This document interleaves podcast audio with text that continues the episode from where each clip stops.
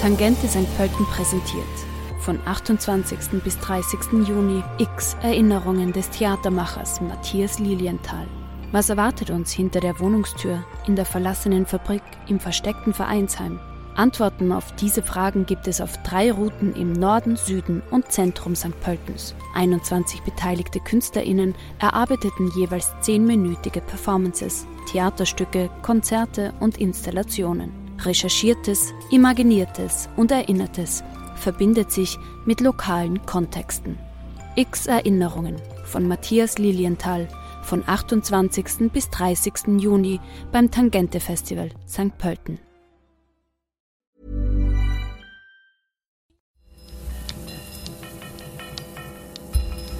Falter Radio, der Podcast mit Raimund Löw. Herzlich willkommen, meine Damen und Herren, im Falter. Wir sprechen heute über zivilen Ungehorsam und wir ziehen einen großen Bogen von Greta Thunberg, der Sprecherin der Klimabewegung, bis zu Mahatma Gandhi, dem Kämpfer für gewaltlosen Widerstand. 150 Jahre nach der Geburt Gandhis sind seine äh, Erfahrungen und seine Lehren äh, wieder aktuell. Äh, zur Meinungsbildung in freien Gesellschaften gehört es dazu, dass gestreikt wird, dass demonstriert wird, dass jemand, der überzeugt ist, dass er eine gerechte Sache vertritt, es vielleicht auch mit formellen Regeln nicht so ganz ernst nimmt nehmen muss. Aber wo sind da die Grenzen? Darüber wollen wir heute sprechen in einer hochkarätigen Runde. Wir befinden uns im Sitzungszimmer der Falter-Redaktion in der Wiener Innenstadt. Es ist die letzte Folge des Jahres. Wir werden daher auch ein bisschen versuchen, Bilanz zu ziehen nach diesem Jahr 2019. Wenn Sie rundherum etwas hören, dann ist das äh, die normale journalistische Tätigkeit in einer Redaktion. Ich freue mich sehr, dass Shalini Shalini Randeria gekommen ist. Hallo. Frau Randeria ist äh, Ethnologin, äh, ist äh, Leiterin des Instituts für die Wissenschaft von den Menschen in Wien, hat viele Bücher geschrieben, ist an vielen Universitäten tätig und hat eine tiefe Verbindung zu Indien, dem Land, aus dem Sie ursprünglich kommen, aus dem Ihre Familie kommt. Was ist Ihre Verbindung zu Gandhi? Familiäre. Meine Großeltern kannten ihn persönlich sehr gut. Meine Mutter war oft als äh, junges Mädchen im äh, Gandhis Ashram, also äh, eine lange Familiengeschichte. Und wie haben Sie das mitbekommen? Was war der für Sie in Ihrer Familie, der Gandhi? Also meine Familie war ambivalent, was Gandhi anbelangte. Einerseits, äh, was äh, der gewaltlose äh, Freiheitskampf gegen den Engländern anging, die antikoloniale Bewegung, war die Familie sehr positiv eingestellt und ähm, äh, war auch mit beteiligt. Meine äh, Großmutter zum Beispiel äh, war eine der ersten Frauen, die gegen britischen Gütern zum Boykott, als Gandhi da aufgerufen hat, hat sie die Läden, äh, äh, da, also Picketing heißt es auf Englisch, ich kenne das deutsche Wort nicht, aber man steht vor dem Laden mit einem Plakat und bittet die Leute nicht, La den Laden zu betreten. Picketing, ja, also demonstrieren mit einem, Nein, einer Picket Picketline. Auch, äh, ja, Picketline. Also es ist nicht nur Demonstration. Ja, man will, dass es ist auch durchgeht. der Versuch, äh, Leute zu daran zu, ja, zu hindern, dass sie diesen Laden, also nicht mit Gewalt hindern, aber mit Überzeugung versuchen, die daran zu hindern, dass sie britische Güter kaufen und, äh, und so. Und äh, insofern also äh, auf der einen Seite äh, viel Zustimmung für die Ziele. Mein Vater hat 42 die Universität verlassen, als Gandhi äh, aufgerufen hat zu Boykott gegen alle britischen Institutionen. Er hat, äh, mein Vater hat jahrelang nur als Gandhi-Anhänger handgesponnene, handgewebte Kleidung getragen. Und auf der anderen Seite großer Widerstand gegen äh, Gandhis Frauenbild und äh, äh, seine eigentliche Zustimmung für das Kastensystem, äh, auch eine äh, sehr kritische Auseinandersetzung mit ihm zu beiden diesen Themen. Wir, wir werden heute auch darüber sprechen, was Gandhi im, Heut, im Indien von heute äh, bedeutet. Ich begrüße sehr herzlich Erhard Bussek. Willkommen. Herr Busek ist europäischer Vordenker, war ÖVP-Chef, war Vizekanzler und äh, hat sich mit der Entwicklung der Demokratie in Europa, in, in, in Österreich sehr intensiv auseinandergesetzt. Diese Gandhi-Tradition, ziviler Ungehorsam, ist das etwas, was in Europa als Teil der Demokratie angesehen wird? Oder ist das nicht doch etwas, was in der europäischen Tradition, wo man sagt, ja, das war die Bürgerrechtsbewegung in Amerika oder eben Gandhi, Gandhi in Indien, gehört das zur europäischen Demokratie dazu? Eigentlich nicht. Da gehört auch der Hintergrund äh, dazu, der in Indien etwa vorhanden ist. Äh, das muss man schon aus der Situation und auch bei anderen Ländern aus deren Situation verstehen. Äh, bei uns ist es eher quasi die Frage, äh, was ist eine Revolution, wann beginnt die, äh, wann sind es nur Proteste und äh, wie die Manifestation hier geschieht. Der Begriff ziviler Ungehorsam ist ja etwas eigenartig. Ne? Der Ungehorsam kann nicht immer zivil sein im bürgerlichen Sinn, sonst wirkt er eigentlich nicht und fällt nicht auf. Es ist eigentlich eine Ableitung des Begriffes von der Civil Society, hier sprachlich eigentlich sehr ungenau, aber ein ganz notwendiges Instrument der Demokratie und der Artikulation. Wenn es dann sozusagen nur das Wählen ist, das allein beherrscht nicht die ganze Problematik. Und, und es gab doch gerade in, in, diesem Jahr ein großes Comeback in der Jugend durch die äh, Klimabewegung der, der, Greta Thunberg. Hat Sie das überrascht, diese Bereitschaft das da der jungen nicht überrascht. Leute Interessant ist, dass es von der Jugend hier so stark vorgetragen wird aber diese Dinge haben wir gehabt. Ich erinnere an sämtliche Au-Demonstrationen, Demonstrationen gegen Atomkraftwerke und ähnliches. Das hat es an sich alles gegeben. Dass es von den Jungen hier getragen wird, äh, ist ein interessanter Aspekt, äh, weil natürlich das, was geschieht oder das, was nicht geschieht, die Jungen auch ausbaden müssen. Äh, von daher verstehe ich es, ist aber wahrscheinlich in ein paar, ein paar Jahren auch für die Jungen ein Problem, was sie erreicht haben und was sie nicht erreicht haben eine Frage, die mich natürlich im Rahmen meiner Politi politischen Tätigkeit auch begleitet. Ich freue mich, dass Anton Bellinker gekommen ist. Guten Tag. Guten Tag. Anton Bellinker ist Politikwissenschaftler, war Professor an vielen Universitäten, hat viele Bücher geschrieben, das österreichische und europäische äh, politische System analysiert, war auch in Budapest an der Central European University, der zentraleuropäischen Universität, die jetzt aus Budapest nach Wien übersiedeln muss, weil sie vertrieben wurde von Orban durch den autoritären Trend, den es in Ungarn gibt. Wie sehr war Vorgehen gegen zivilen Ungehorsam gegenüber dieser Art von Protesten in Ungarn ein Zeichen, das geht in autoritäre Richtung? Also äh, ich äh, verbinde damit meine erste und bisher einzige Erfahrung mit Tränengas. Äh, ich bin 2006 neu an der Central European University einmal am Abend zufällig aus der U-Bahn-Station Astoria hinaufgegangen, da plötzlich gemerkt, ich muss weinen. Und da war ich zwischen den Fronten.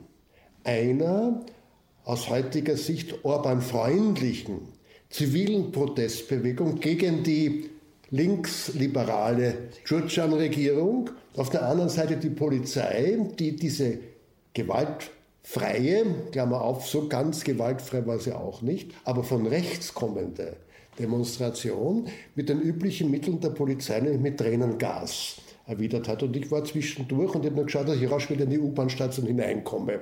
Aber meine zweite Erfahrung ist ein bisschen auch in dem Raum, nämlich äh, nur so Lehrbuchwissen. Tschechoslowakei 1968, das wurde, glaube ich, aus guten Gründen angeführt für ein europäisches Beispiel im gewaltfreien Widerstand gegen in dem Fall nicht autoritäre Tendenzen, wie das etwa Ungarn heute sondern, die Okkupation. heute, sondern gegen die Okkupation durch die Truppen des Warschauer Paktes. Das war auch bewusst und systematisch angelegt als gewaltfreier Widerstand. Und insofern ist das vielleicht das interessanteste Beispiel in Europa, wo Gandhi tatsächlich einen Effekt gehabt hat.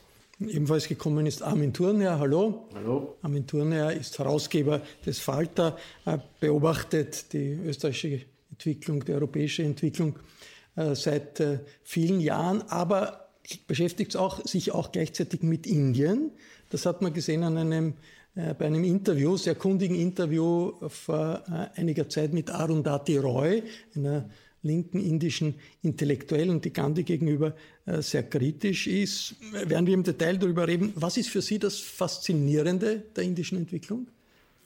Der indischen Entwicklung, ja. Also Indien ist nach wie vor die größte Demokratie, die wir haben auf der Welt und wird von uns eigentlich einigermaßen missachtet. Indien sieht sich selbst als Gegenbild zu China, aber es gibt in Indien natürlich Entwicklungen, die sehr bedenklich sind die genauso wie Orban und, und also wahrscheinlich schlimmer als Orban in eine sehr autoritäre, illiberale Richtung zielen.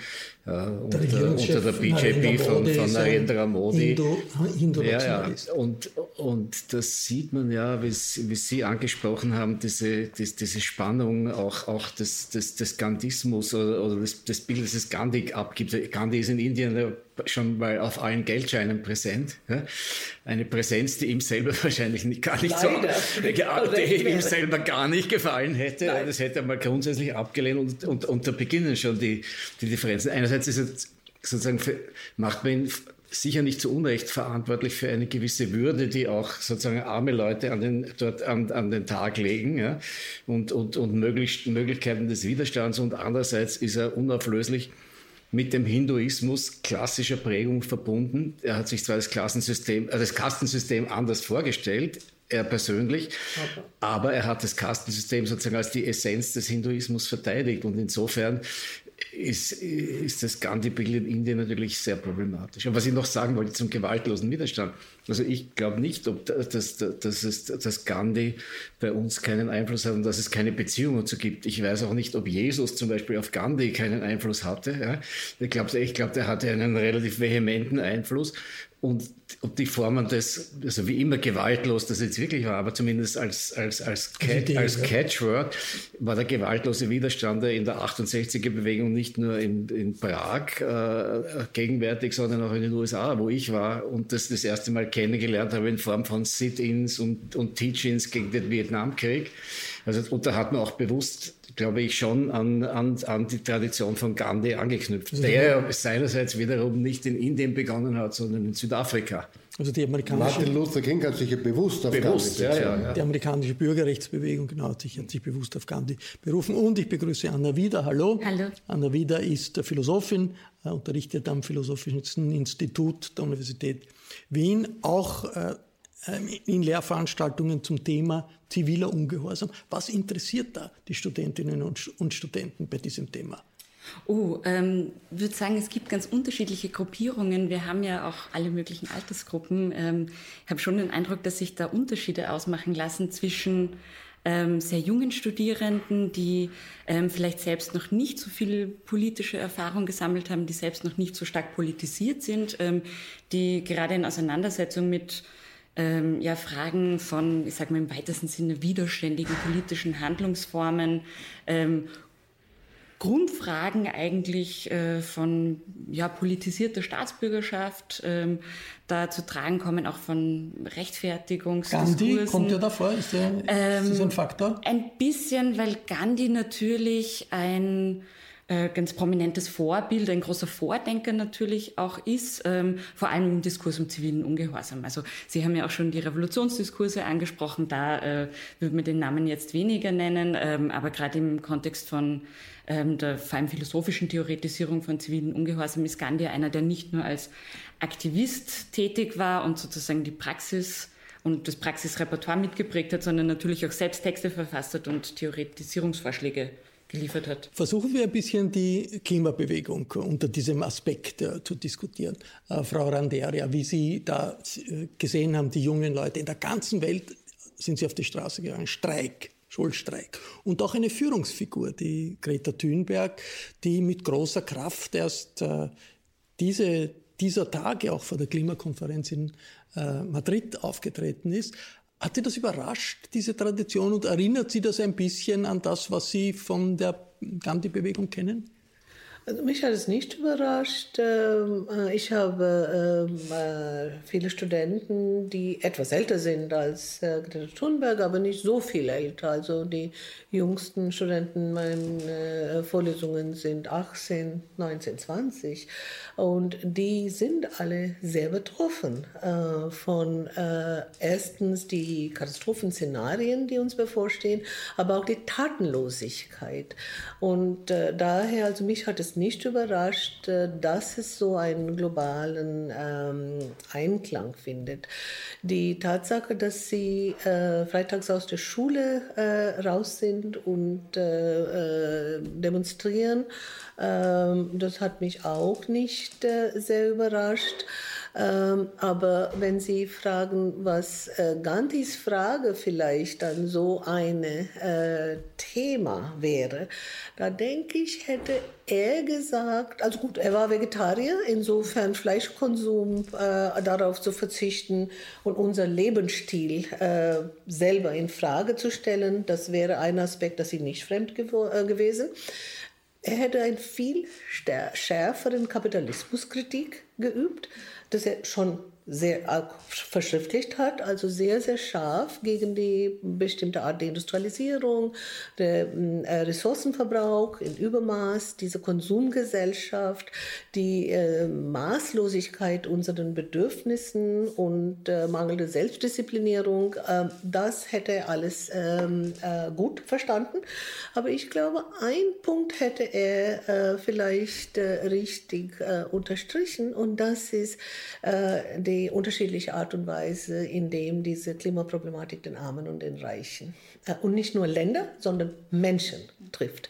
Das heißt, diejenigen, die nur 10 Prozent zu ähm, den äh, äh CO2-Ausstoß überhaupt beitragen, sind äh, diejenigen, die 75 Prozent der Folgen tragen werden. Und das heißt, die massive Asymmetrie und die massive Ungerechtigkeit da drin. Das wäre sein Fokus gewesen. Jetzt ist auffallend, dass äh, ich meine, bei Gandhi, Gandhi war eine moralische Instanz, eine moralische Figur, hat auch sozusagen sein persönliches Leben unter das Vorzeichen äh, der Dinge gestellt, äh, für die er eingetreten ist und für die er andere Leute mobilisiert hat für das Gute einzutreten. Das ist heute ein bisschen auch so. Also die Frau äh, Greta Thunberg fliegt nicht, sondern symbolisch fährt mit, über den, den Atlantik mit, de, mit, dem Schiff, äh, ist auch natürlich Vegetarierin und das Element, ein Element dieser Bewegung ist, wir müssen unser Leben verändern. Äh, ist das für eine große politische Bewegung etwas Neues und muss das sein, um eine Bewegung wirklich breit zu machen, äh, Herr Busek? Ja, wenn Sie wollen, das ist hier schon verwiesen worden, etwa äh, auf äh, die Entwicklung des Christentums. Das war eine breite Bewegung und hat Verhaltensweisen geändert. Das ist außer Frage. Äh, ob das jetzt im Zusammenhang mit der Ökologie passieren wird, weiß ich nicht. Es wäre zweifellos notwendig. Wie wir aber damit umgehen, politisch umgehen, ist noch nicht klar. Also wunderschön, äh, Greta Thunberg äh, fährt mit Segelbooten, weil wir ja alle mit Segelbooten nach Amerika können, ohne Schwierigkeiten. Also wie das praktisch dann ausschaut, ist noch nicht ganz klar. Und wie die Reaktionen der Bürgerinnen und Bürger sind, wenn sie es dann wirklich trifft und die Verhaltensänderungen sind und wie wir damit politisch umgehen, wird, glaube ich, ein ganz großes Problem. Wir haben einige Fälle, wenn die Tarife für die öffentlichen Verkehrsmittel erhöht werden, gibt es gleich Streik und es fallen ganze Präsidenten in Südamerika über solche Themen. Also das soll man hier in der Auswirkung nicht unterschätzen. Wir haben in dem Zusammenhang mit Sicherheit ein Demokratieproblem die Art und Weise, wie die Demokratie bei uns gehandhabt wird, da bin ich mir nicht sicher, ob die mit den notwendigen Veränderungen, ich unterstreiche notwendigen Veränderungen, hier wirklich umgeht. Die werden eigentlich auch nicht aus, ausgesprochen. Selbst von jenen, die sie vertreten, aber durchdacht in den Konsequenzen ist das in Wirklichkeit nicht. Was meinen Sie da konkret? Die Änderung von Verhaltensweisen. Mhm. Also sozusagen, wenn man dem Fetisch Auto zur Leibe rückt, na, das schaue ich mir einmal an. Ne? Also ich verfolge im deutschen Fernsehen jetzt schon serienweise die Berichte von lokalen Sendern, die zeichnen dann auf Karten, wo wie viele Arbeitsplätze wegfallen. Ne? Da werden sicher unter den Zusehern welche sein, deren Arbeitsplatz wegfällt und wie die dann reagieren, wird die Sache selber schwieriger. Das ist noch in Wirklichkeit nicht äh, durchdacht. Zum Teil sind diese Dinge unter Einschluss von Greta Thunberg auch Medienprodukte. Die Kommunikation hat auch in Gandhis Zeit noch eine große Rolle gespielt. Ja, das ist aber das überhaupt kein Argument. Die von Gandhi war meisterhaft. Der war exzellent ja, da drin. Ja, schon. Absoluter aber Meister. In den Medien selber werden die Folgen für den Einzelnen eigentlich nicht so dargestellt, mhm. sondern wir schauen uns das an, sozusagen fast ein bisschen als ein wichtiges Theater, sagen wir mal so. Ich weiß, alle Ausdrücke sind schwierig. Aber das wäre ein Widerspruch. Nein, also ich wollte eigentlich noch eine zusätzliche Ebene ergänzen. Mir scheint, dass wir es hier mit unterschiedlichen Strategien zu tun haben, wo wir jetzt in der Situation sind, die zusammenzuführen. Einerseits natürlich dieses, diese Vorbildwirkung von Einzelfiguren wie Gandhi oder Thünberg, die durch ihre man könnte sagen, bei Gandhi asketische Lebensweise, vielleicht trifft das auf Thünberg auch zum gewissen Grad zu, ähm, sozusagen Vorbildwirkung haben, ganz stark symbolische Wirkung auch haben und andererseits natürlich diese Ebene der äh, Entscheidungsträger, der Institutionen, ähm, wo eben genau dieser Vermittlungsprozess ja stattfinden muss und wo eben natürlich, wie Sie richtig sagen, die Medien mitunter auch gefordert sind, ähm, diesen Vermittlungsprozess zu leisten. Und eine der großen Forderungen, die ja ähm, von den, den ganzen Aktivistinnen jetzt immer wieder äh, äh, ähm, ja, verkündet wird, ist ja die, ähm, für sozusagen Aufklärung zu sorgen, ähm, Gehör zu finden, diesen, wenn man so will, Willen zum Nichtwissen auch auf eine gewisse Art und Weise zu brechen. Also die Einsicht in die äh, Dringlichkeit und in die Fakten auch. Die, die, die Medien transportieren natürlich auch über Personen und über persönliche Schicksale und persönliche Verhaltensweisen auch Inhalte. Ist das ein Widerspruch sozusagen, wenn man sagt, es kann nicht jeder mit dem äh, Segelboot über den Atlantik fahren, aber gleichzeitig will man das Klima retten? Armin Turner. Ja, ist auch mit dem Flugzeug nach Amerika gefahren, wie wir aus einem ja, Buch äh, wissen. Ja, ja. Damals noch Pan American Airlines, ne, glaube ich. Äh, na, Swiss, aber Swiss. Das, als es gab es noch die Swiss, ja. Ähm, ja, das ist ein ganz schwieriges Problem. Der Gandhi hat, hat es ja auch nur geschafft, sozusagen mit dem Rückgriff äh, oder, oder mit der Behauptung einer Lebensweise, die eigentlich nicht mehr dem Stand der Technik und der Zivilisation entsprochen hat. Ne? Er hat sozusagen eine atavistische Sekte formuliert als, als Vision und als mögliche Lebensweise. Und, und, und, und das Christentum hat auf seine Weise natürlich auch nichts anderes getan. Und das, das, und das appelliert dann offensichtlich an unterdrückte oder benachteiligte Schichten mit einer solchen Kraft dass das auch für, für, dass das auch für Eliten dann in gewisser Weise attraktiv ist. Aber davon sind wir ja weit entfernt. Also an unsere Eliten jetzt moralisch zu appellieren, etwas aufzugeben, da, da wird mir ja von der Platte gelacht. Ne? Und die Medien, wie wir ja wissen, sind selbst Teil der Eliten und haben an sowas ja überhaupt null Interesse. Ja? Also, also das, die Lage ist politisch nicht sehr einfach. Ne? Und, und das Bedenkliche daran ist ja, dass es so eine Lage dann auch gerade für, für Sektengründungen wieder ja geradezu prädestiniert scheint. Also persönliche ja? Lebensweise und politische also, Ziele. Das Persönliche wird politisch, Politische wird persönlich. Ist das... Äh es ist natürlich äh, sowohl bei Gandhi als auch bei Thürnberg äh, ein Antimodernisierungsaffekt und Antiglobalisierungsaffekt dabei. Das heißt, wenn man nur mehr in der Yacht eines monegassischen Prinzen von Europa nach Amerika kommt, heißt das, 99,9 Prozent der Menschen werden nie nach Amerika kommen können. Weil das viel teurer, viel aufwendiger, viel, viel elitärer ist. Das heißt, es hat auch etwas Elitäres an sich. Und, war äh, aber auch bekannt, so war etwas Elitäres, dass er sich nur in guten Kaum war Gandhi tot, hat Indien aufgerüstet, ist Indien zur Atommacht geworden, äh, hat Indien nun mehr auch immense Waffenimporte und Exporte. Was ist denn hier in der Substanz? Vom gandhischen Pazifismus geblieben? Ich würde sagen, zunächst einmal gar nichts. Indien versucht mit China militärisch als Großmacht Schritt zu halten. Und das war Gandhi ganz bestimmt nicht. Das heißt, äh, die Nachfolger Gandhis, insbesondere Nehru, haben eigentlich Modernisierung betrieben und nach Nehru auch Globalisierung betrieben und akzeptiert. Gandhi lebt nicht in Indien. Gandhi heute prägt nicht das Indien von heute. Kann man fast sagen, ein bisschen glücklicherweise, weil das, die Idee mit dem Spinnrad war natürlich eine rückwärts äh, gewandte Illusion. Man kann durch dörfliche Lebensweise äh, eine Nation modernisieren. Also Indien von heute ist stolz darauf, dass es äh, Satelliten zum Mond schießt. Was heißt Gandhi für Indien heute, Frau Randeria? Es gibt das große Denkmal in Delhi. Es, äh, wird von einem Teil, ich glaube wahrscheinlich nur von einem Teil als quasi Heiliger doch gesehen, ja. verehrt. Also hat er noch eine große eine Bedeutung. Eine widersprüchliche Figur für die äh, indische Bevölkerung heute. Für die Hindu-Nationalisten, die an der Regierung sind, ist Gandhi ein Verräter. Mhm. So offen, ein Verräter. So offen, so offen. Aus zwei Gründen. Äh, einmal, weil sie äh, das Gefühl haben, dass er einen Hinduismus vertreten hat, äh, den sie absolut ablehnen. Also sie haben einen ganz politisierten Hinduismus, ähm, wogegen eine, er eine sehr spirituelle Art von Hinduismus gelebt hat und propagiert hat.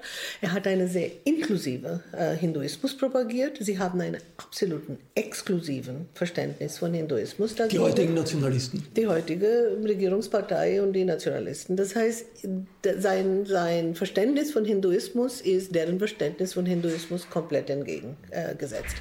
Das andere, was sie, äh, wofür sie ihn verantwortlich machen und auch äh, regelrecht äh, verachten, ist, äh, dass sie meinen, äh, er war zu zu viele Konzessionen gegenüber muslimischen Minderheiten bereit und er hat daher die Stärke der hinduistischen Mehrheit in Indien nicht äh, als die große Kraft äh, werden lassen. Das hat ja auch darum ist er ermordet worden. Das ist ein Mörder Deshalb ist er von einer der Anhänger dieser Partei auch ermordet worden. RSS ist heute bei BJP, also eine Vorfeldorganisation. Ja, ja, ja. Ne? Das heißt, für ihn ist er wirklich äh, ein äh, Verräter, sowohl an der Religion wie auch an der Hindu-Mehrheit. Gibt es, gibt es Gandhi-Anhänger in Indien heute? Ja, aber die sind sehr kleine äh, Bewegungen, wie zum Beispiel die Anti-Atomkraftbewegung, eine sehr kleine äh, Bewegung.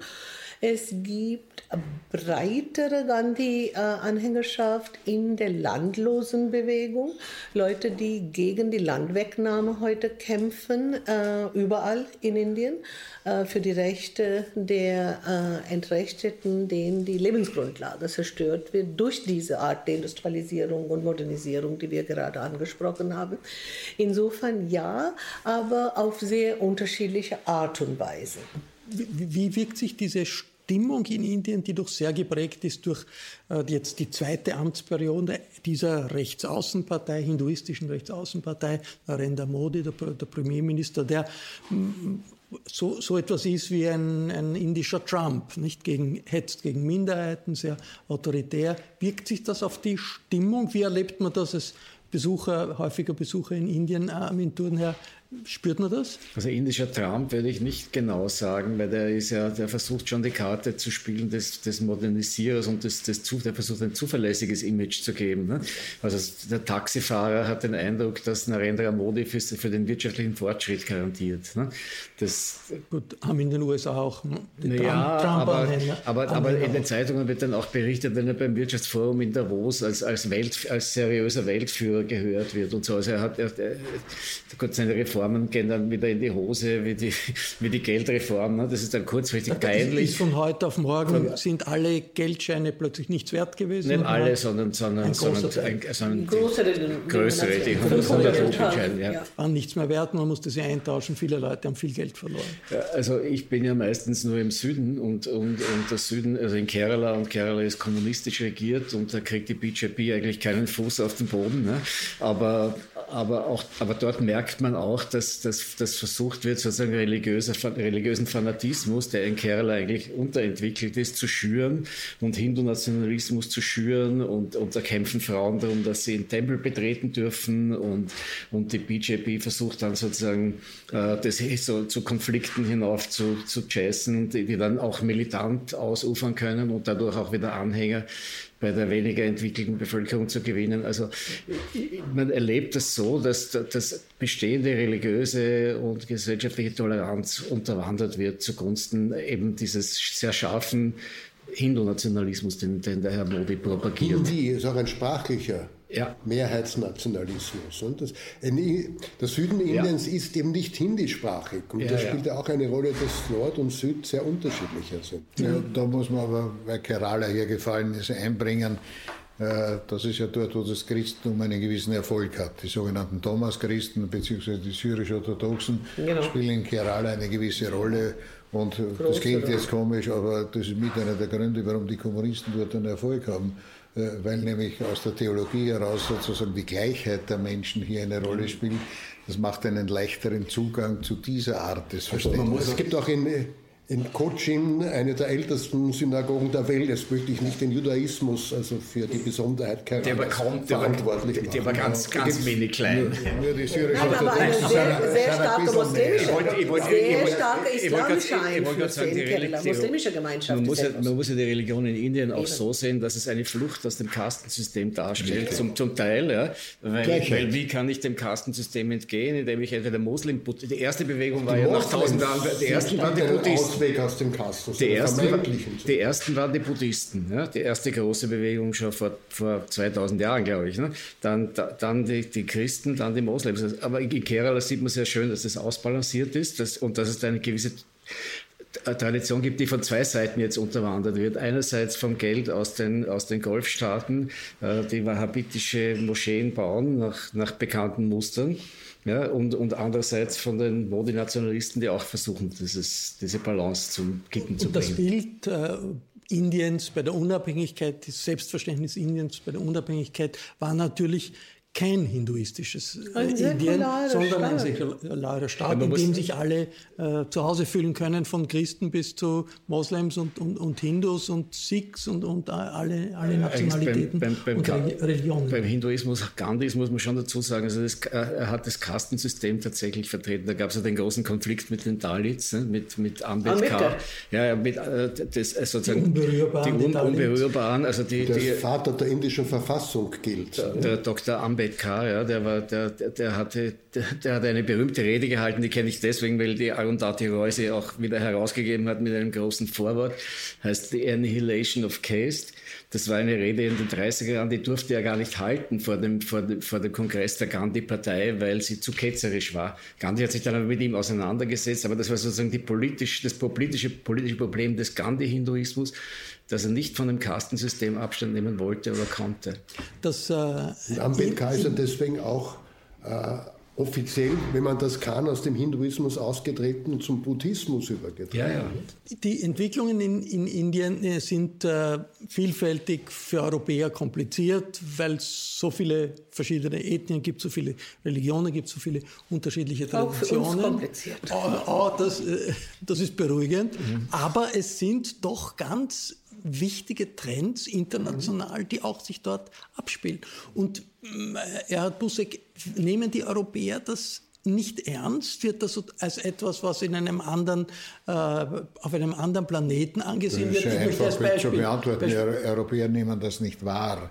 Wir sind immer noch eurozentrisch eingestellt. Wir glauben, alles, was bei uns passiert, ist das Wichtigste auf der Welt. Und das, was nicht realisiert wird, ist, dass wir Europäer nur mehr 500 Millionen sind äh, auf einem Globus, wo momentan die Milliardenzahl sind, vier oder wie viel man immer ja sagt, angesichts der Afrika-Entwicklung. Äh, und die sinkende Bedeutung von Europas wird eigentlich gar nicht realisiert. Es wäre eigentlich eine Herausforderung nachzudenken, welchen Beitrag leistet Europa hier für die Zukunft. Die Diskussion gibt es eigentlich nicht. Die Europäer engagieren sich zum Beispiel nach langem Nachdenken, aber doch gegen die Behandlung der Uiguren in China durch die chinesische äh, zentrale Regierung. Ich glaube, das, ist kein, das ist keine globale gibt, Auseinandersetzung. Aber, ja, das ist das unter ist dem eine, Aspekt China. Ja, aber es ist etwas, das, wo, wo, die Frage Menschenrechte und die Frage der Rechte der, der, der muslimischen Minderheit in China zum Thema gemacht wird. In Kaschmir in Indien passiert auf einer, mit anderen Mitteln, aber absolut eine ähnliche Entrechtung der dortigen. Da hätte ich ein bisschen äh, absolut ähnlich, würde ich nicht sagen. Also sind, teilweise werden, analog, würde ich akzeptieren. Okay, teilweise analog, aber es werden Politiker verhaftet, es werden äh, Regierungsmitglieder verhaftet, es wird, wird ein... Mein, mein, mein Skepsis ist nur, dass Kaschmir dreigeteilt ist, in einem pakistanisch besetzten Teil, einen chinesisch besetzten ja. Teil und einen indisch besetzten Teil. Und trotz der erkennbaren Menschenrechtsverletzungen, die die Regierung Modi zu verantworten hat, sind die Menschenrechtsverletzungen in beiden anderen Teilen Kaschmirs noch ungleich schwieriger. Und das ist der Unterschied zu Xinjiang. Ne? Es, hat jetzt, es hat jetzt eine Verschärfung ja, gegeben. ist die Situation auch in Es Kaschmir hat jetzt eine Verschärfung gegeben in Kaschmir. Die lokale Regierung ist abgesetzt ist worden. Es gibt massive Repression. Warum interessiert das die Europäer nicht? Während doch die Uiguren sind ein Thema geworden. Interessiert ich sage noch einmal, das ist wegen, äh, das verdanken wir China verdanken unter Anführungszeichen. Ne? Sozusagen äh, die Bedrohung durch China, die Größe, auch die wirtschaftliche Bedrohung, die hier verstanden wird. Und da ist ein Argument da, und da muss man den Chinesen sagen, also so geht das nicht, liebe Freunde. Äh, ist eine relativ primitive Angelegenheit. Die Frage ist in Wirklichkeit, ob die Europäer begriffen haben, dass wir in einer sich globalisierenden Welt leben. Ich habe nicht ganz den Eindruck. Wir nehmen diese Dinge nur sehr selektiv wahr. Mhm noch einmal zu Kaschmir zurückzukommen. Wie äh, wird das in Indien wahrgenommen, diese Art der Entrechtung in einer Provinz, wo Ausnahme, de facto Ausnahmezustand ist jetzt, in einem äh, demokratischen, äh, in dem, ja. doch einem also demokratischen sehr Rechts, sehr, sehr polarisiert. Die Meinungen zu Kaschmir gehen in Indien sehr auseinander. Es gibt eine kleine Minderheit und dazu gehört auch ein sehr kleiner Teil der indischen Presse, die sehr kritisch ist gegen das, was sie als Constitutional Coup bezeichnen die Tatsache, dass man die Verfassung in eine ganz bestimmte Weise instrumentalisiert hat, um Artikel 370 äh, außer Kraft zu setzen oder zu benutzen, um genau diese Machtumkehr zu bewirken. Interessanterweise für die breite äh, Mittelschicht, äh, die tonangebende, sage ich mal, Mittelschicht, ist Kaschmir kein Problem. Aus zwei Gründen. Einmal, weil äh, es für viele von denen die Möglichkeit bietet, äh, mit der Aufhebung des Sonderstatus von Kaschmir, dass man dort äh, Land erwerben kann, äh, Grundbesitz erwerben kann. Das öffnet Kaschmir für andere wirtschaftliche Möglichkeiten. Und dann gibt es für, für Leute, die dort Profitmöglichkeiten sehen. Und äh, für die anderen ist es sozusagen ein Schlag gegen äh, einen muslimischen Teil des Landes, äh, das einen äh, unverdienten Sonderstatus hatte. Das heißt, ähm, interessanterweise der große Protest in Indien ist ausgeblieben, ist weitgehende Zustimmung in der Öffentlichkeit, außer bei äh, Menschenrechtsgruppen, bei Frauenrechtsgruppen, bei äh, Gruppen, die ähm, Minderheitenrechten und Menschenrechte. Wie sehr ist, Anna Wieder, ist äh, Indien ein Thema im Menschenrechtsdiskurs an, Universität, an, an der Universität oder überhaupt in Österreich? Oder ist das so weit weg, dass man das nicht wahrnimmt? Naja, ich würde sagen, im Kontext von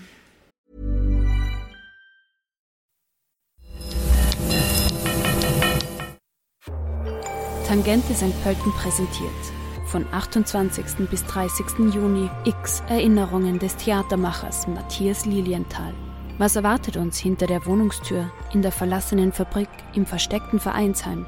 Antworten auf diese Fragen gibt es auf drei Routen im Norden, Süden und Zentrum St. Pöltens. 21 beteiligte KünstlerInnen erarbeiteten jeweils zehnminütige Performances, Theaterstücke, Konzerte und Installationen. Recherchiertes, Imaginiertes und Erinnertes verbindet sich mit lokalen Kontexten.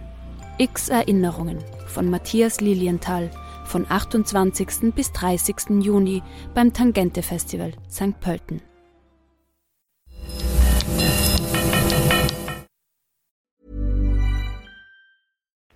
Globalen äh, Fragen, die sich dort vielleicht ganz konkret stellen. Also vielleicht, ähm, also ich bin da stärker in diesem Umweltdiskurs drinnen, da geht es dann natürlich um Auswirkungen, und Sie haben das ja auch schon angesprochen, derer, die äh, am meisten davon betroffen sind von globalen äh, Umweltschäden ähm, und tatsächlich institutionell ähm, am wenigsten Mitspracherecht oder am wenigsten Stimmvermögen haben. Ähm, in diesem Kontext wird das natürlich eine Rolle spielen und ähm, da ist natürlich auch die Frage, inwiefern Menschenrechte ähm, als bestehendes Instrumentarium da geeignet sind, ob es nicht eine Erweiterung von des, des, Menschenrechtskatalogs, vor allem in Umweltfragen, braucht, ob da bestehende andere Rechte in der Lage sind, auf solche Fragen ähm, Antworten zu liefern oder in der Lage sind, äh, angerufen zu werden, sozusagen als Substitut für diese fehlenden verstetigten Umweltrechte. Äh, Ein Thema äh, Menschenrechte Indien ist äh, die äh, Situation der Frauen und die furchtbare Häufung von Vergewaltigungen äh, von Frauen in Indien. Es gibt viele Frauengruppen, wahnsinnig aktive Frauengruppen in Indien, die sich in, ja, seit Jahrzehnten in die Diskussion einschalten.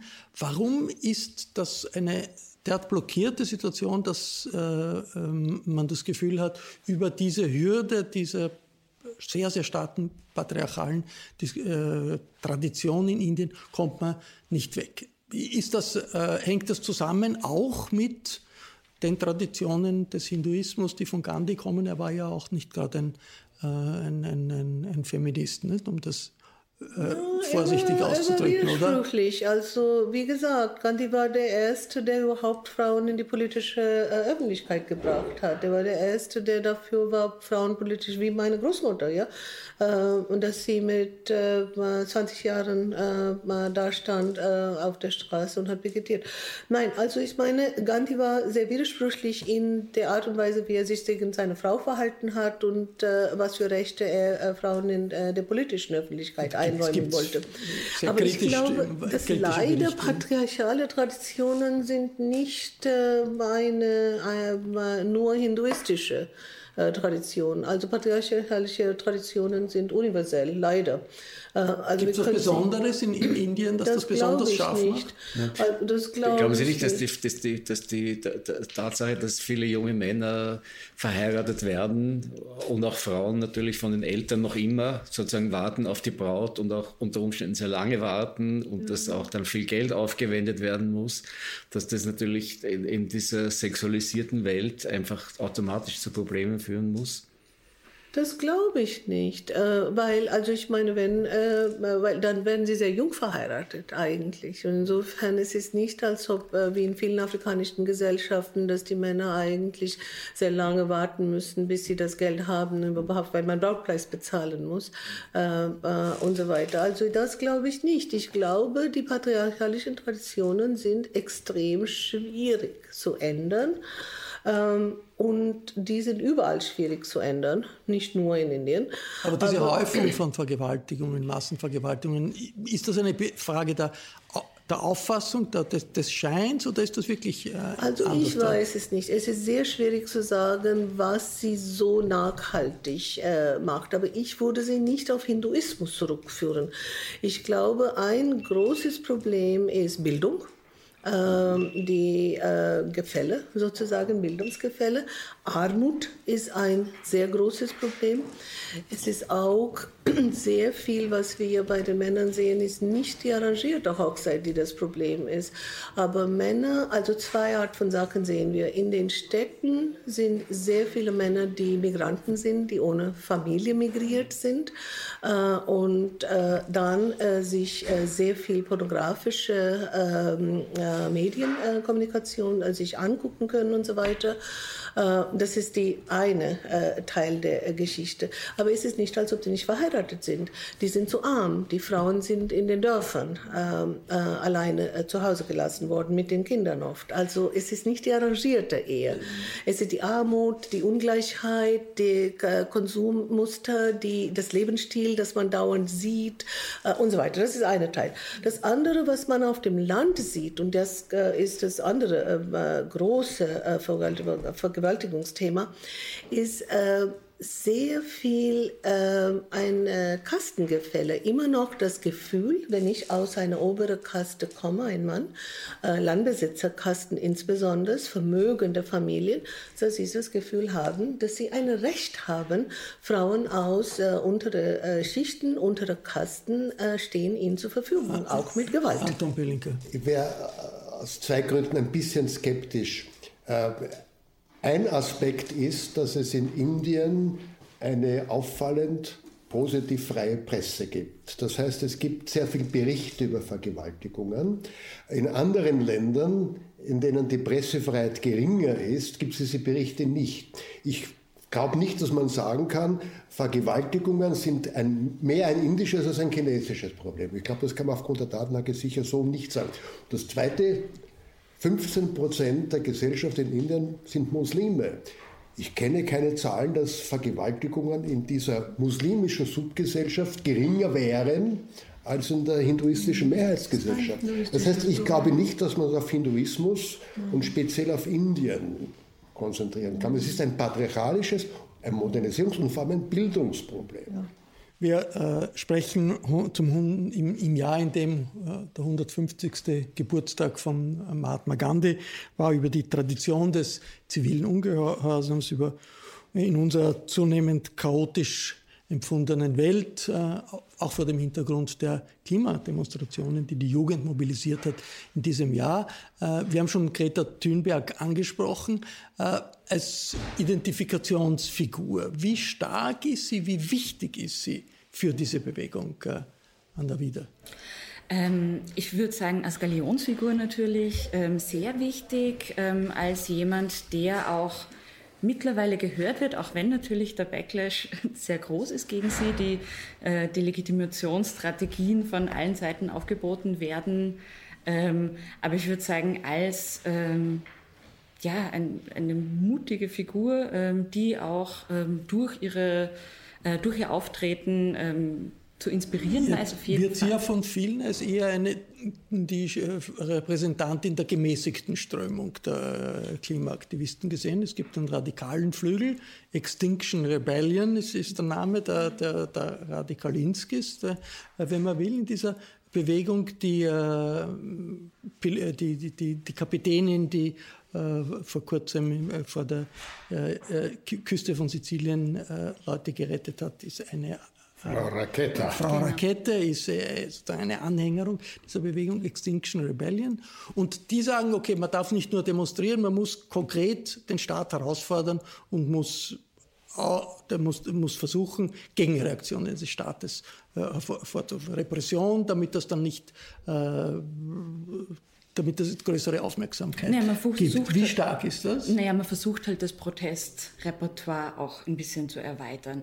Also vielleicht mal ganz kurz, was heißt Radikalisierung? Das ist ja immer so ein Begriff, den man dann gerne äh, hört und äh, sich alles Mögliche darunter vorstellt.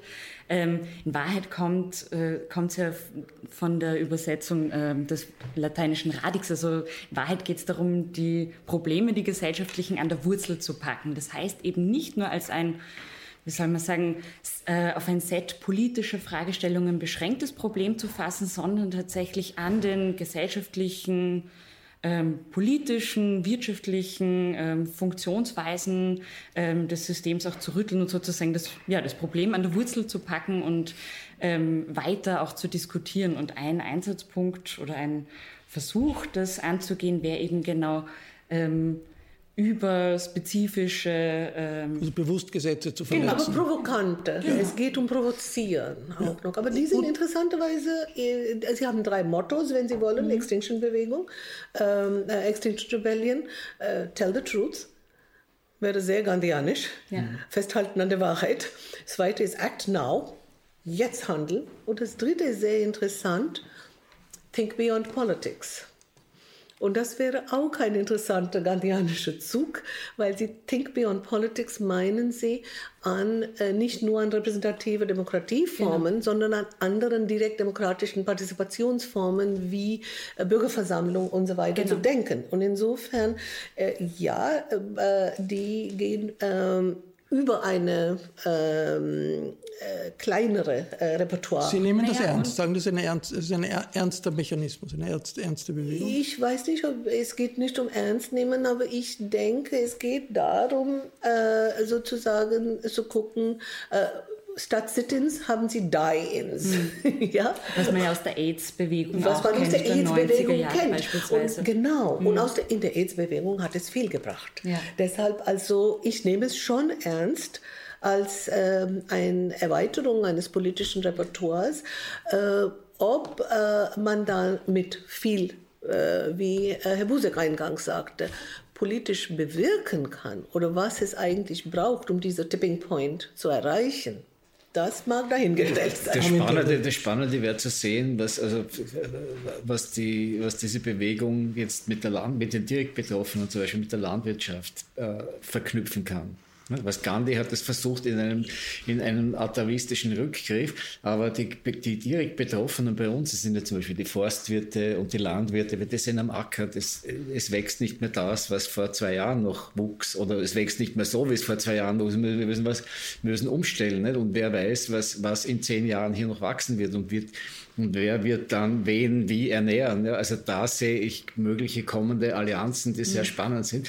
Und da kann man natürlich schon von... von Allianzen und Konflikte. Allianzen und Konflikte. Ja. Genau, aber genau, genau die Möglichkeit zu natürlich, schaffen. Aber die industrialisierte Landwirtschaft hat natürlich überhaupt kein Interesse. Aber es gibt auch innerhalb der, der, der Bauern, wie wir wissen, gibt es natürlich auch Ökoflügel. Und, und da kann man sehr wohl anknüpfen. Und das passiert ja auch zum Teil schon. Ne? Ja, aber das geht natürlich viel tiefer. Das geht ins politische System. Ne? Die, diese Ökoflügel, die es gibt, wollen sozusagen sich auf die Region beschränken, auf den überschaubaren Bereich und so weiter. Quasi fast, fast, im Sinne von Gandhi zurück auf irgendwelche Urformen. Das wird nicht zur Gänze funktionieren. Es wird überhaupt nicht funktionieren, denn wenn Danke, der Klimawandel ist, dann ist er global. Ja, aber, aber, global das globale der globale Aspekt wird aber permanent ausgeschaltet. Ja, das ist das Komische. Aber man unterschätzt auch bei uns zum Beispiel die anti-industriellen Bewegungen, die es in der indischen Landwirtschaft gibt. In Indien gibt es zum Beispiel Demeter-Bauern, niemand ahnt was von uns, dass es sowas gibt. Und die Biobewegung ist sogar, ist, ist sogar extrem stark und ist, ist ein tägliches Thema in den Zeitungen dort.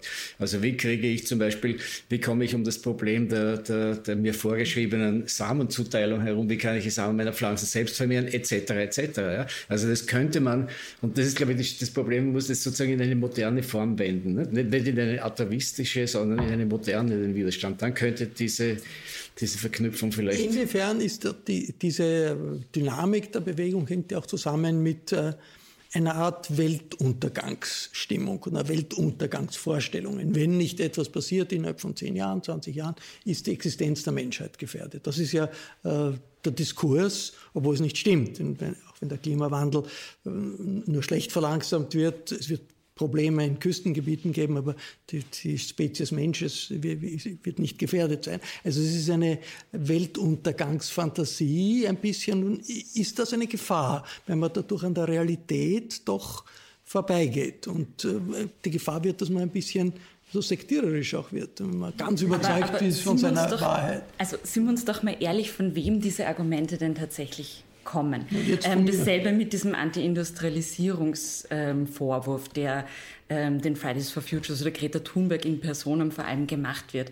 Ähm, das sind in Wahrheit doch alles Argumente, die eigentlich in Reaktion auf ihren Aktivismus vorgebracht werden, die von Seiten ähm, institutioneller Repräsentantinnen vorgebracht werden. Äh, die, die Forderung lautet doch nicht, wir leben jetzt, wir sollen jetzt alle völlig asketisch leben, sondern tatsächlich ähm, richtet sich die ja, die Aufforderung an die Entscheidungsträgerinnen, jetzt im Hier und Jetzt zu handeln. Und es ist hängt zusammen mit einer Zurückweisung genau dieser blinden Hoffnungen, dieser Vertröstungsgesten auf eine zukünftige, noch nicht entwickelte Industrie, ähm, auf irgendwelche technologischen eine, Entwicklungen, die alles retten Ist das eine gute also Basis zu sagen, wenn wir uns nicht durchsetzen, droht der Weltuntergang? Ist das nicht gefährlich? Ja, also ich bin gegen diese Weltuntergangsphilosophien.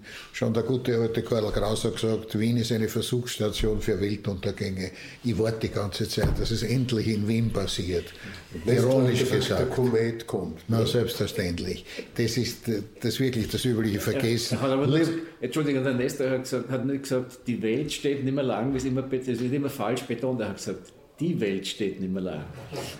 Wissen wir das ganz sicher, das weil es wurde sicher. geschrieben. Ja, ja, nein, wir, wir nein, haben keine nein, Tonaufnahmen. Er war, nein, es ist bezeugt. Er war Schauspieler, aber es ist bezeugt. Okay, aber der, der, ja, aber das ist nicht die eigentliche der, der Frage. Der Spruch der Greta Thunberg, wir wollen, dass ihr in Panik kommt. Ja. Ist das gut? Ist, das nicht, ist Panik eine gute Panik Grundlage? Also ich ja. hatte Panik in jedem Fall für falsch.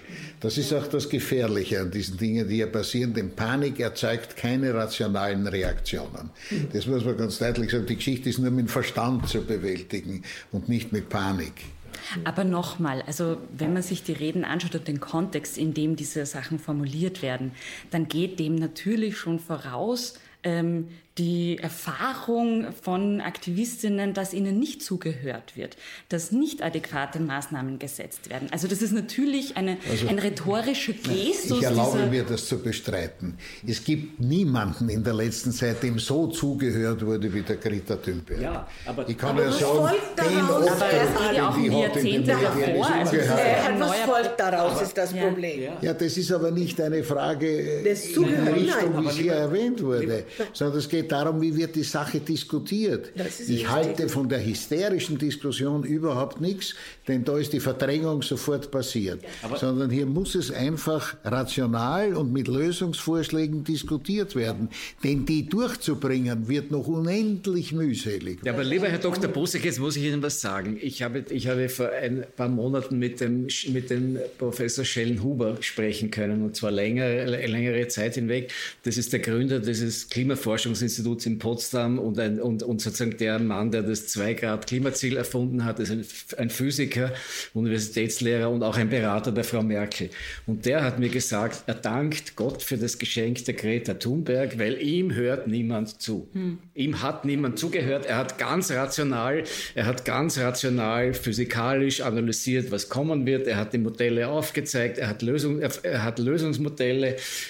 Er hat gesagt, wenn wir die nicht hätten, es würde uns niemand zuhören. Ja, das stellt, aber, stellt aber eine andere Frage, sozusagen, von wem wird wie Politik gemacht. Ne?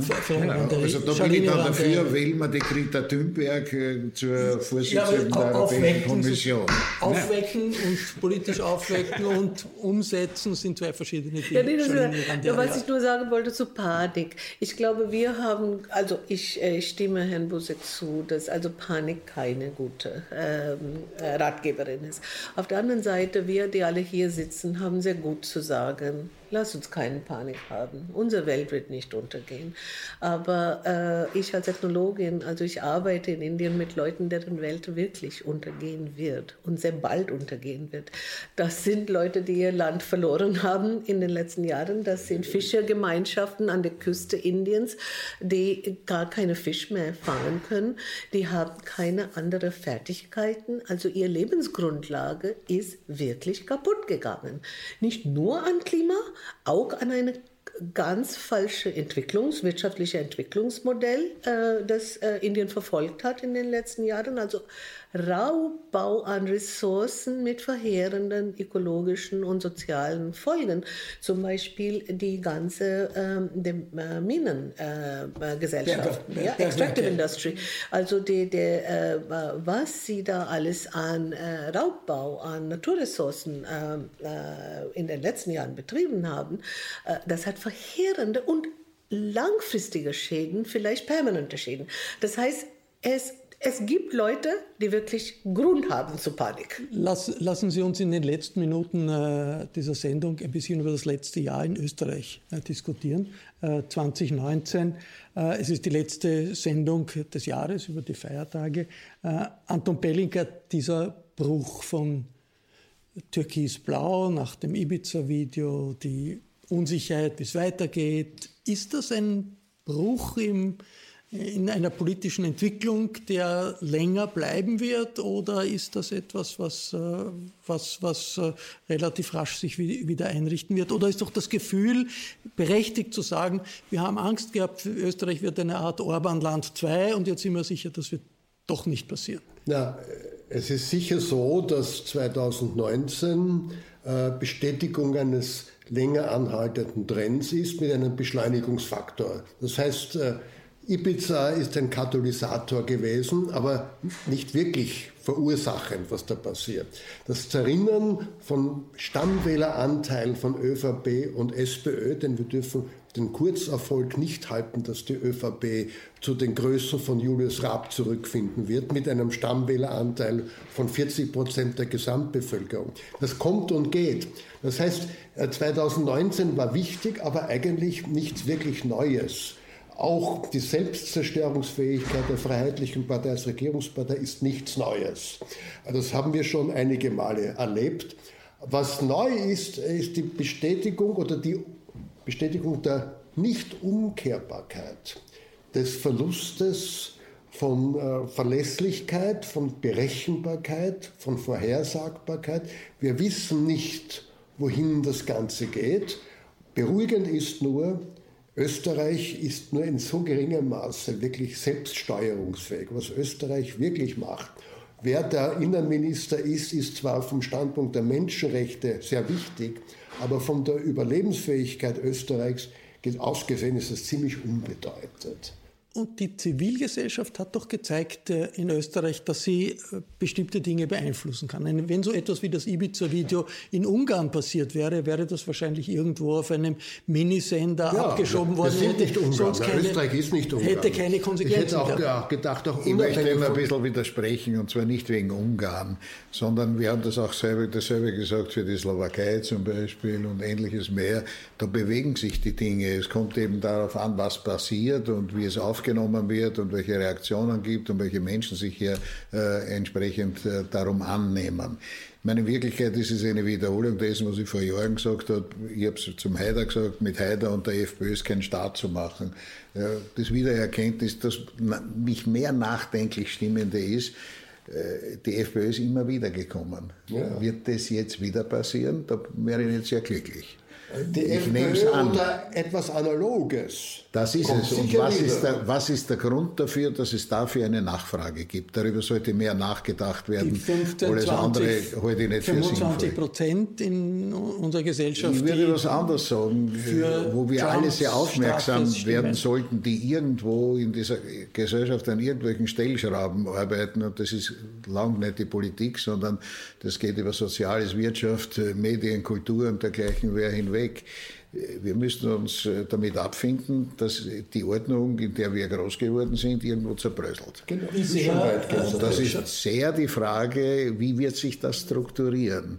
Und da sollte man nicht nachdenken über das Gehabte. Ich halte alle Debatten über Ibiza für völlig überflüssig.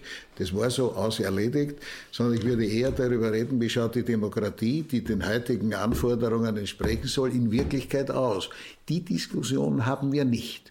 Das gilt nicht nur für die Politik, nicht nur für die Parteien, sondern auch für den Falter. Bitte um Entschuldigung. Wie sehr, hm, da wird jetzt der Armin Turner gleich was sagen, aber ich frage jetzt noch die Charlene. Muss er, das ist ganz Wie klar. sehr wird das in Europa beachtet, was sich da in Österreich abspielt? Oh ja. ja? Wir sind ja? schon so beobachtet worden wie schon lange nicht. Wie schon lange nicht. Sehen Sie das auch so? In Europa ja. ja in Europa ja. schaut was in Indien in nicht. Aber in Europa ja. Darf ich, darf ich was kurz was sagen zur Bedeutung von, Öster, von Österreich in Indien? Nur ganz kurz. Ich bin da seit über zehn Jahren und es gab zwei Artikel in den ganzen zehn Jahren, die ich über Österreich gefunden habe in indischen Zeitungen. Zwei. Die eine war über Heinrich Staudingers Versuch, ein Regionalgeld einzuführen und der zweite war über zwei Wienerinnen, die Würmer und Maden als Lebensmittel kultivieren. Das waren die Noch das zweite erfasst Lebensnot. Ja, ja, ja, ja, ja. ja die, haben, die, haben, die haben einen Sinn fürs Wichtige. Ja.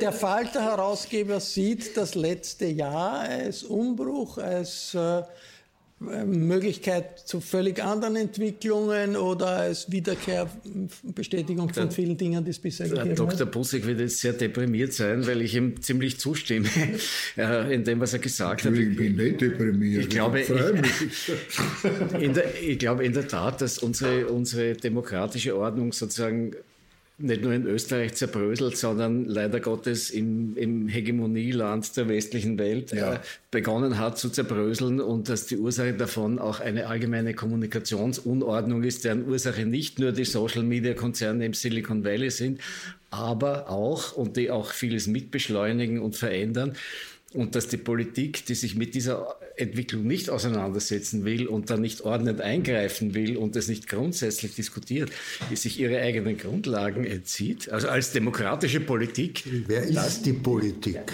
Ja, die, äh, die, die, die Leute in politischen die Funktionen. Leute, die ängstlich schauen, welche Stimmen für einen Wahlerfolg gewinnen können. Das heißt, die Politik kommt von unten. Deswegen sind wir, deswegen hätte ich einen, eine gewisse Reserve dagegen. Nicht die Demokratie ist in der Krise, sondern die bisherige Ordnung ist in der Krise.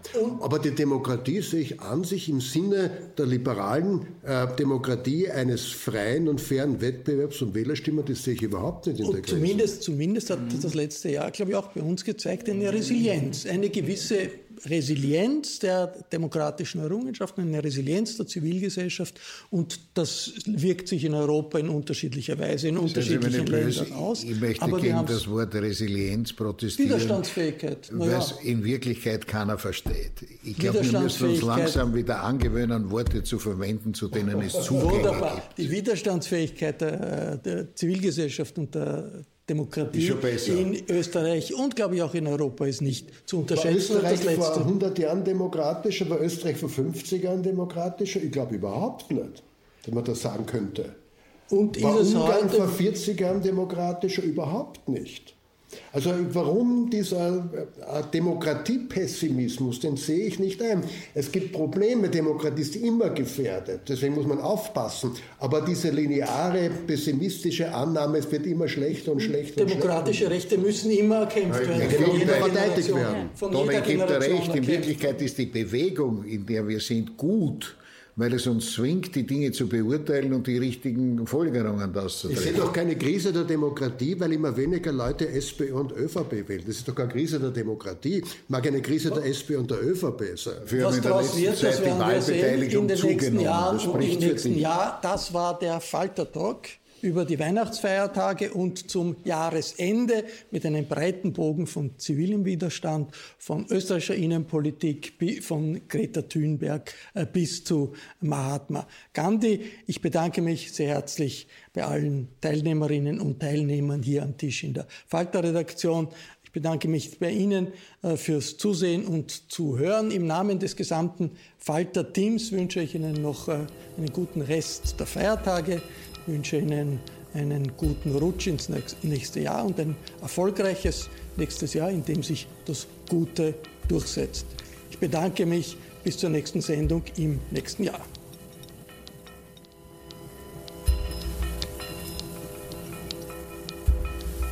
Sie hörten das Falterradio, den Podcast mit Raimund Löw.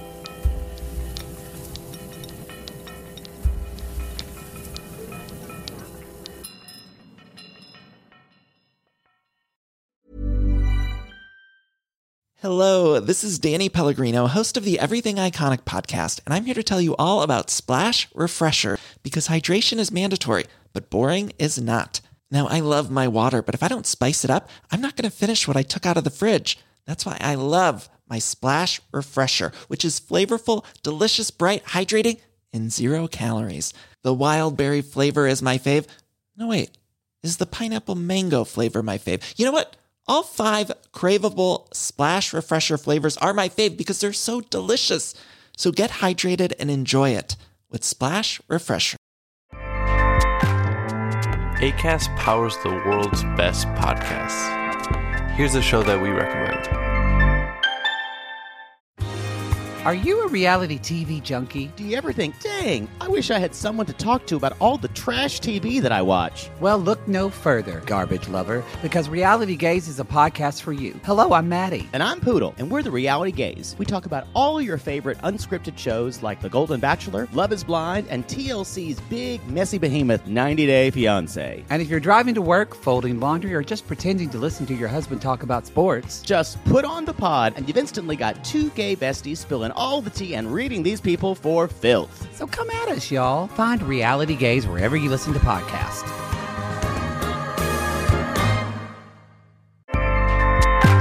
ACAST helps creators launch, grow, and monetize their podcasts everywhere.